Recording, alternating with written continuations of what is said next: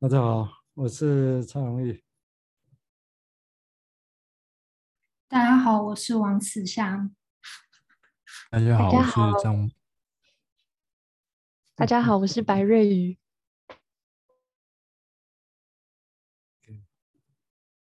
好，另外一个是张博健啊，我想 看不到对方。好，那我们今天一样哈，我们今天依然是继续上一次的。主题啊，因为我觉得那个，我们觉得那个主题还是可以再多细谈的嘛。啊，我讲它是以我们之前工作网谈儿童青少年的一个主题。那最近在我们书出版在泪水泪水里的阴影、脚印、茫然与恐怖哦的这个书里面啊，那这是赵守安的一个新书了哈，我们系列的新书会再出版。那我们今天，我们这里是大概会以第一章啊，权威性心理师谈的一个小孩子要不要长大的问题啊，他是用彼得潘的例子来做说明啊。不过我想，但是因为我们不希望只是落于一般俗套的说法啊，好像故事这样，所以不不想长大哦，好像是不想长大了，这样就变成是一个好像就可以解释的事情了一样啊。我想。那我们当然是希望借由那如果不想长大，到底这这是什么？或者里面还有什么更细致的东西来一样啊？就好像我们去台北就去日本玩一样。我们我说我来日本哈，那日本是什么？啊，我们总希望会是更细致的来想象这个事情啊。那这也是当然是我们从上所安，我的目的在这里的啊。我们会谈一些其他的，借用其他文学、艺术、电影这些东西来。那但是目的。嗯，不会是说我们用金融技术语，然后就把它解剖、贴贴、剪贴，然后就这样子。啊，我们希望是跟这些材料哦，或者我们选的材料本身，我们会选它，那本质上就可以有一些是值得我们觉得可以，我们告诉我们一些其他的事情。啊，搞不好有一些其实是我们的自己的语言里面哦，自己的术语里面你还不是那么熟悉的东西，都有可能。啊，这个是我们在想要做的事情。好，那我们今天很感谢哈，我们今天今天有王慈祥在场，白卫宇还有张博健我在场。嗯，本来有另外一个因为疫苗的关系发烧哈。那我们今天等一下子就先请慈祥先开场啊，那我们等一下再再看看怎么样的一个对话。好，我们现在请慈祥先做一些想法，谢谢。哎，大家好，那我就延续上礼拜跟之前就是呃谈到呃张瑞勋心理师这篇文章所呃描绘的，跟就是大家所讨论的内容，再继续呃延续下去。那在文章中，其实除了雅雅这个案例之外，也提到很多关于就是呃穿插很多就是小飞侠的案的的故事嘛。那也就结合前面的伙伴们所说的，其实也许就是我们也感觉到，就是 Neverland Neverland 就是一个就是啊、潜意识的一个乐园，那感觉像一场又一场的冒险的梦，然后那里面呢，可能也不一定是呃是充满的有趣的，但是也是危险的，那它可能有土著啊。有鳄鱼啊，有海盗等等，这样。那其实我也回想起，在我们的成长长大过程中，好像也有总有一段时间，就是吵着家人要说故事给我们听。那甚至我们这个年代，已经有一些录影带可以不断的去播放一些动画。然后像现在的孩子，其实一个按钮或是蓝光 DVD 就可以无限的去播放一些他们想放看的东西。那我就看到现在的孩子们，其实在路上就在跳那个也是 Disney 的，就是《冰雪奇缘》呐，想要成为 Elsa，然后唱那个 Lady Go，Let It Go，就是哎，然后就去幻想自己沉醉在一个幻想世界里面。可是，在这些呃，故事当中当然具有幻想的色彩，也渐渐带领我们去，就是呃，往一个现实的，然后是一个介于现实跟幻想的一个奇妙的乐园，这样。那我呃，其实呃，随之我们能够把它成为一个故事，然后渐渐长大，然后最后呢，我们可以像那个呃达林太太一样，可以说给他的下一代听，这样。那我在这边也有一个想象是，哎，现在似乎有一个想象是，哎，现在似乎陪伴的。也的，嗯，媒介好像也渐渐的，除了妈妈之外，好像多了很多东西。对，然后我想本质存留在哪里，然后我们能沿用的东西在哪里？那我们接触到个案会可以做什么？然后有不同的地方吗？这是我的疑问。然后我也蛮想听伙伴怎么说。我想大概也。刚刚之前提到有一些，包括当然是媒介，然后说故事的方式，或者听故事的方式的不同管道，啊，不同媒介，啊，那媒介本身会带来的影响是不是没有影响？我相信也不至于。然后媒介表现说法跟内容本身有时候也是交错影响的，啊，不过这个如果从这个角度来讲，那可以构成另外一个很大的议题，就是整个在社会化，然后整个这些音。方式本身对于影响，包括我们现在做这样的录音啊，也有想要有机会把它播出一样哈。那这个地方都会涉及到知识的传递啊，会怎么样影响啊？但当然，我相信这有它的局限性啊，那跟它的有用的地方啊。那当然，我们更关切的是说，那这些方式本身或者故事本身啊，那对于我们说要去探索一个人。不知道的，我们叫潜意识的那些东西，啊，那这些会带来怎么样的影响跟冲击？啊，是不是随着不同时代都一样吗？是这样吗？啊，我想这个是可以值得再探索。好，我们接下来请瑞瑜来表达他的想法，谢谢。好，嗯，刚刚慈祥有提到媒介。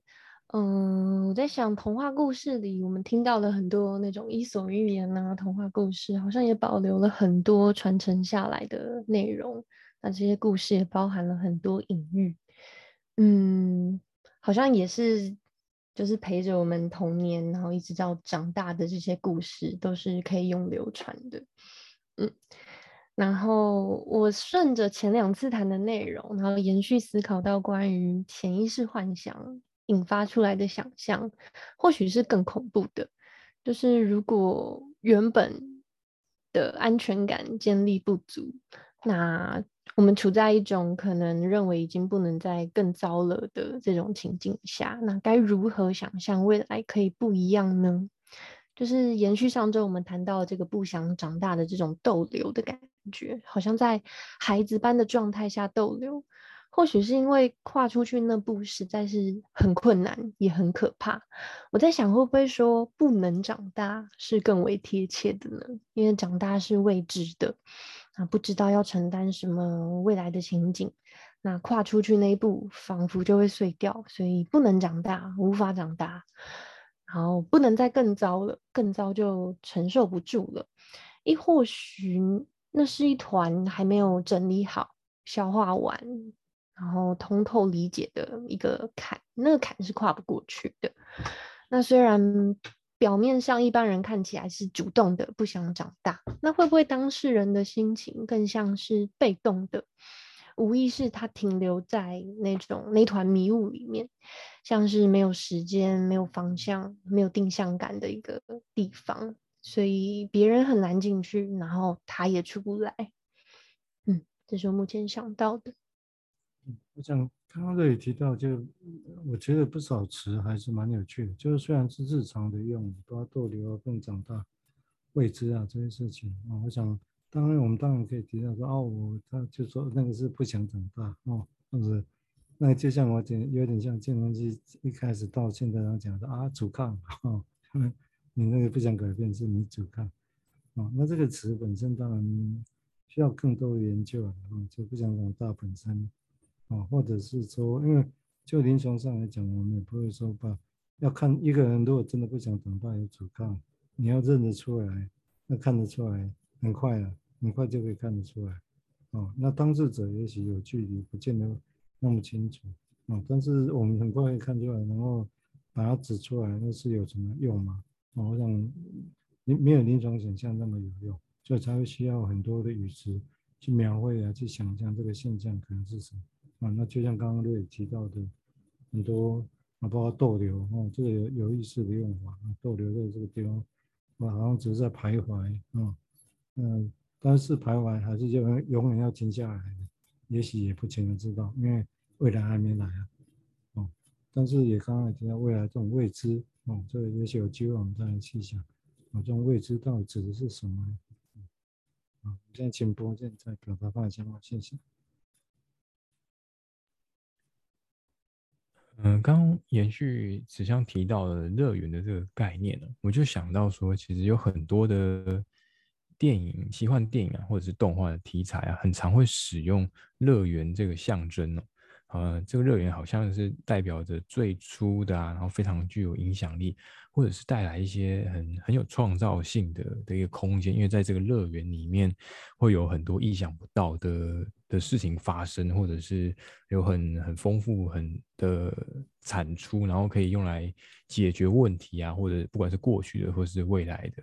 那像我就想到一部动画，就是叫做《奇蛋物语》，那我非常推荐大家去看这部动画，因为我发现这种这一类的题材，这个动画就是引发我们去思考说，哎，孩子的心智到底是怎么运作的？当然，现实上乐园带来还带给孩子很大很大的欢乐，但假设如果乐园是一种象征，那它到底象征了对孩子来说的意义是什么？它它它除了是哎，我们去思考孩子的。心智是怎么运作之外啊，那他又是否能够代表这个孩子心里面某种呃创造性，可以引发创造的一个空间？也许是嗯、去修复过去的创伤也好，或者是说带来一些成长的能量也好，就我觉得蛮呼应说，像这篇文章提到的，嗯、好像呃彼得潘的的故事啊，或者是说呃心理治疗的一个片段，像。呃，文章里面就提到有各种不同的场景，就是呃，好像这些场景都有一些不只是现实上的意义，好像在心里面有一个心理意义。然后，呃，它它它不只是呃，不只是一个治疗而已，好像在心里面它的它的运转哦，就带来一些很多更创造性的结果。这样，这当然。这个创造议题，这是另外一个很大议题的哈。那从当然从外西方的故事来讲是乐园，但是吃了禁果之后有了知识就要被赶出乐园，这叫失乐园。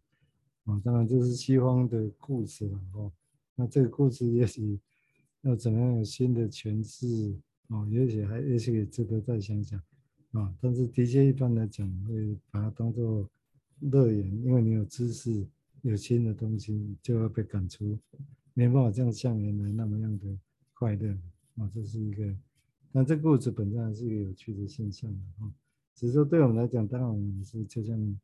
刚刚我现在提，我刚刚想到是说，因为有时候我们谈这些事情，那我们不会只是说谈小孩怎么样，那都是很多猜想跟观察啊。毕因为毕竟。的确，我常在其他地方提到说，小孩子是什么？现在看小孩子样子跟以前大人看小孩子样子不一样哦。那小孩子是不是财产？光这个议题就在很久之前跟现在差别就很大。或者说，我们更进一步的，当我们现在在看大人的时候，心理呼吸有一些语言啊，就或者有些人会说内在小孩啊，哦，或者这东西有些人知道再过二年那个 baby 啊，我们看的不是真实的小孩。哦，那这些到底是什么意思？哦，那因为我们现在是从大人的问题回头来看嘛，回头来看，那如果是以小孩子的视野来看，现在这个时候的大人，好像我们现在是大人，哦，这个大概这个角度角度上的交错，我觉得应该还是蛮有趣的一个现象。好啊，接下来我们再请慈香再表达他的想法，谢谢。就是前面伙伴跟那个啊蔡医师的分享，然后啊、让我想到说，确实不大呃不想长大这件事情，就有好多的就是就是一千种人就一千种表达方式。那当然，他就呃，当然长大这件事也是。那我刚刚在听到说，呃呃，蔡司所说的那个呃情境，也让我想到一个寓言故事，就是那个伊卡洛斯，就是那个就是呃就是呃羽毛被火，就是就是呃好像是太靠近太阳，然后就火就就烧掉。就是它的羽毛这样子，然后它就它羽毛是用蜡做的，然后它就掉下去。那当然，这个呃有一幅画是呃呃马蒂斯画的，那他画的东西让我觉得蛮有一个就是蛮有趣的一个点是，他把周边的那个星星画得很刺很刺，然后那感觉很像是那个长大的那个长大。长大痛，或是长大很困难的那个情境，然后我我想这个也许是嗯、某一种呈现的方式，那种嗯、很难去言喻的方式。那在治疗情境上面，也很多很难言喻的方式去表达那种哎很难呃长成长很难呃经历的那种痛苦。那那个伊卡洛斯也是。就是他也是因为得到了那个翅膀，然后迫不及待的想要去成为那个全能感的自己，然后往上飞，好像就坠落下来了。我就想到这个这个寓言故事，然后也想到说，哎，我们人拥有一寓言故事，似乎是好像为的是是是什么？然后是不是更能容易去说明，就是这些难以言喻的事情呢？对，然后呃，就像那就呃延续这一个去讲到我我在看这本书二十页的时候，其实温蒂妈妈的作为，他说到说也很像是治疗师的角色嘛，就是他会妈妈会帮他说故事，然后整理思绪，然后让这温蒂啊之后也可以作为这些就是呃迷失的小孩的妈妈。然后，呃，迷失的，呃，就是呃，男孩的妈妈，然后说故事给他们听。那也就是因为这个达令，达令太太就是他妈妈，就是呃，把这个 Neverland 的故事传递到下一代。那呃，好让这个温蒂成为大成人的时候的过程，好像也可以渐渐的说故事这样。然后我就会想说，哎，我们如何说故事给？儿儿童听，然后这个故事好像也让我联想到，就是治疗中治疗师跟个案的互动的语言，对，然后也许就是像瑞军心理师二十五页所说到的，就是啊、分析师就是了解，就是儿童可能就是如何去保护自己，然后免于太过就是伤痛痛苦的感觉。那他可能用一个语言或非语言的方式去转化这种就是过程，然后也许我在想，他可能是用一种就是这样子的转化过程，把这些无以难以明说的痛苦啊，然后去理解这些幻想的元素这样子，然后然后呃这些嗯想攻击的啊或欲望可以去被转化，然后渐渐可以去。变成一个可以被理解，然后接受的床边故事，这样，对，然后就可以感觉就是可以被思考，这样。对我们来讲，其实也是这这些，我们也可以说，我们现在在用我们的方式来说一些故事嘛，啊，我们会说一些大家熟悉的，哦，或者不熟悉，你听了我们说了之后，你就有兴趣看，这个都不错，啊，那当然我们现在是。直接用各种方式要来描绘一种，其实我们我们简单来讲叫潜意识，但是其实有很多的现象语词，就像刚刚主讲提到，就是说我们会平常会说男女言说啊，男女言喻啊，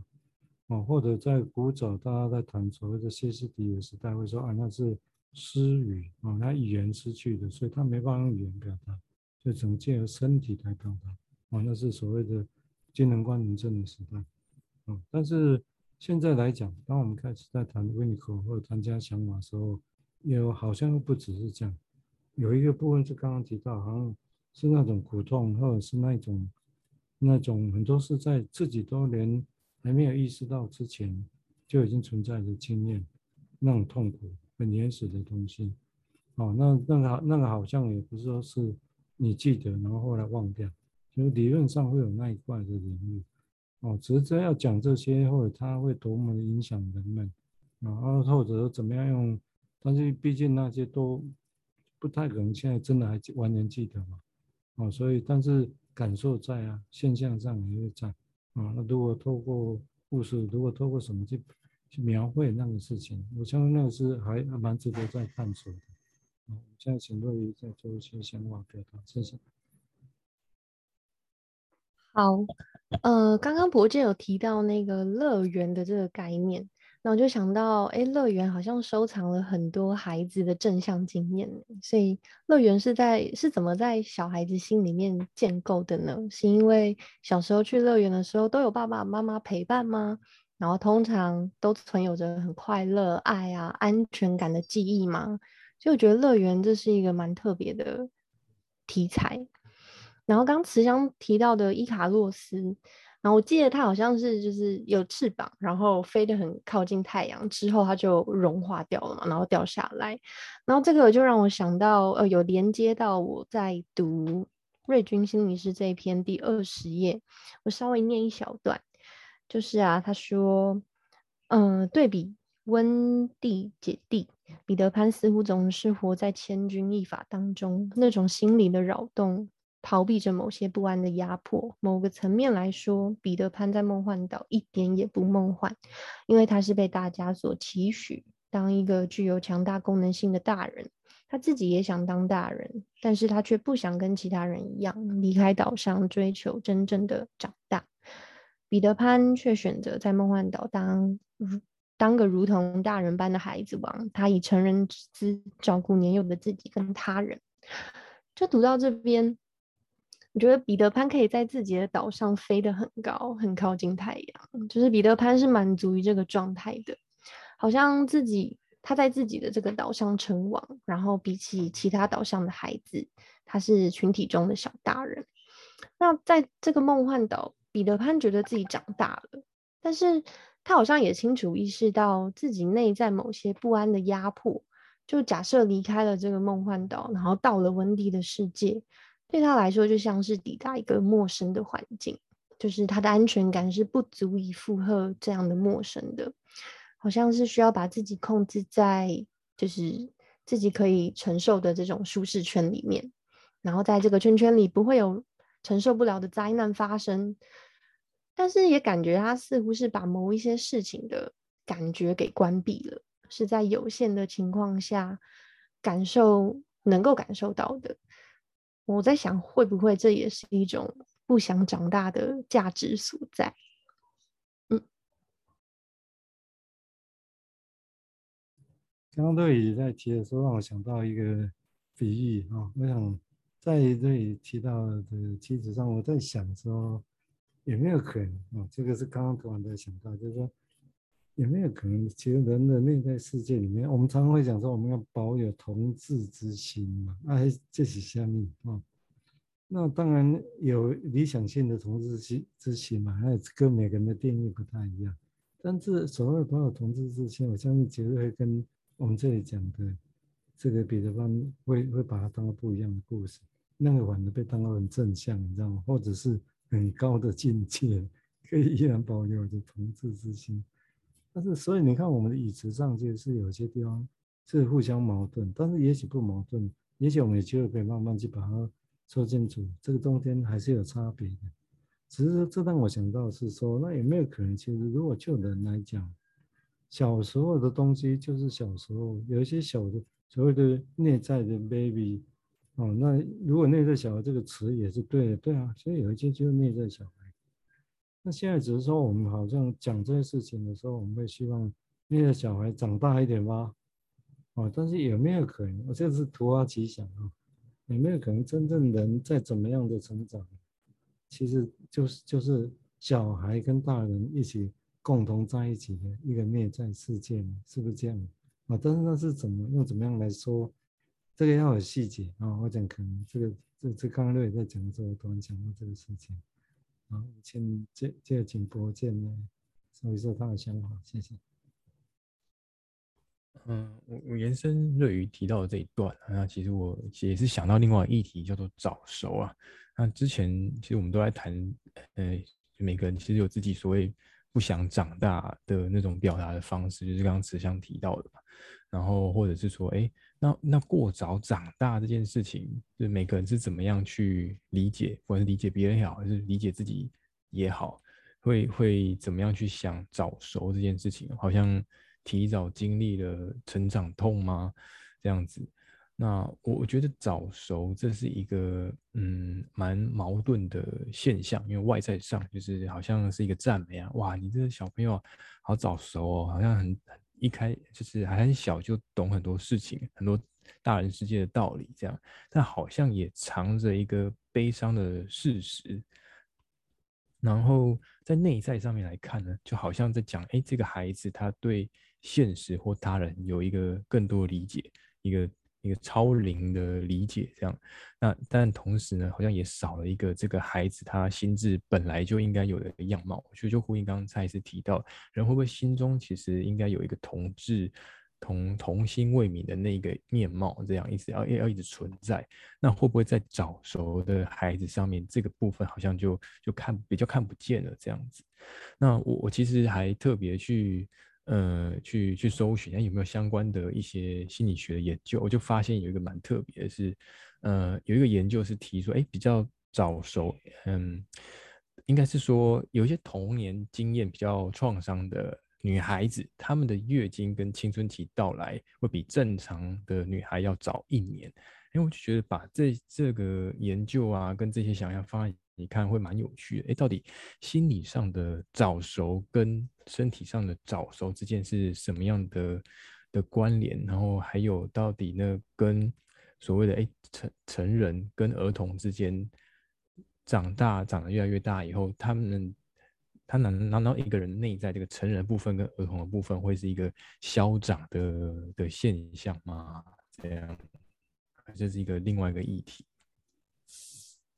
就这样。是啊，我是觉得我们就是要这样来想象这个事情，其实就是要把简单的说法，就把原来的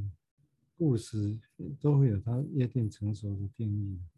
嗯，那也许我们的态度是要去，就是试着用各种想法把它拉开拉开，哦，那看看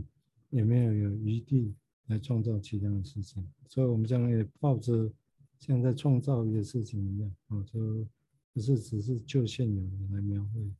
那就这样。嗯，那因为时间还还一些些哈，所以我们接下来可能就请慈香、瑞跟博建一起可以，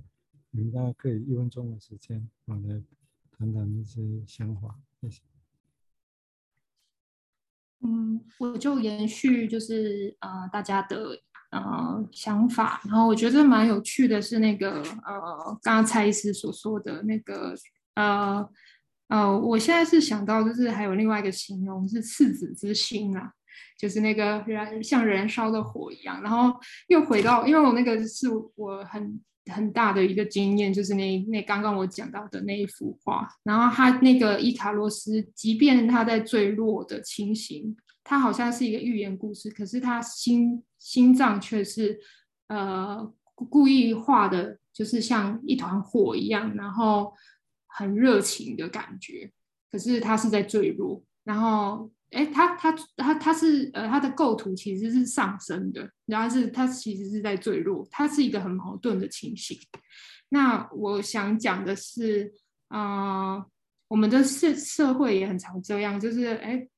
赞赏那些诶保有赤子之心的人，然后呢，会会说诶那个要有一些冒冒险精神啊，然后要诶要呃这样子好像才叫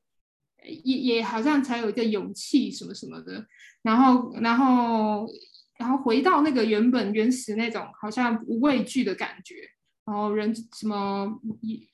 勇者无惧啊等等，然后可是又一方面又会说啊那个。又有这个预言去框框架，就是说，哎，好像如果过高的话，我们会坠落下来。那这个感觉就很特别，是一个非常矛盾的情形。所以刚刚在博建跟瑞呃瑞瑞宇跟蔡司的讨论中，就想到这个，又重新想自己的那个画面，那又想到大家所说的，就想到这个这个结论这样子。嘿，谢谢。嗯、请乐仪。好，呃，刚刚蔡医师在讲到同志之心的时候，也有讲到小孩跟大人成长，然后听到这里，我就瞬间的想到，哎，没有婴儿，只有母亲跟婴儿，好像这样子说起来，似乎不只是婴儿这个脆弱的小生命，好像连同小孩在成长过程中，似乎身边都会有一个很稳定的支持的人会在身边，好像假设。这个小孩才会长得好，那就让我想到第二十七页，在看的时候，以雅雅的例子来看，他是被爸爸妈妈还有现实给拒绝了，就没有人问过他想不想跟爸爸妈妈分开。那或许这正是与他心里的愿望相违背的。可是如果不停留，顺着变动走进现实生活，那会感受到很多被拒绝，然后经历一次一次被拒绝，可能渐渐的。自我也会长得越来越强壮，不过这会是充满许多挫折的人生历程。所以想一想，如果停留在原地，或许更安全，那自我也不会再受伤了。那长大意味着会体会更多五味杂陈的感觉，所以如果没有足够的安全感，自我要怎么撑起这些酸甜苦辣的人生呢？那如果必须在这样的状况之下早熟了，那他的世界会是长成什么样貌呢？嗯，这是我在想的。就是还有很多可以想象的地方。好，我们接下来请福建做最后的说明，谢谢。我最后也，我觉得谈到这样，我我也觉得好像我们本来我自己本来好像觉得，哎，我很知道什么叫做赤子之心哦。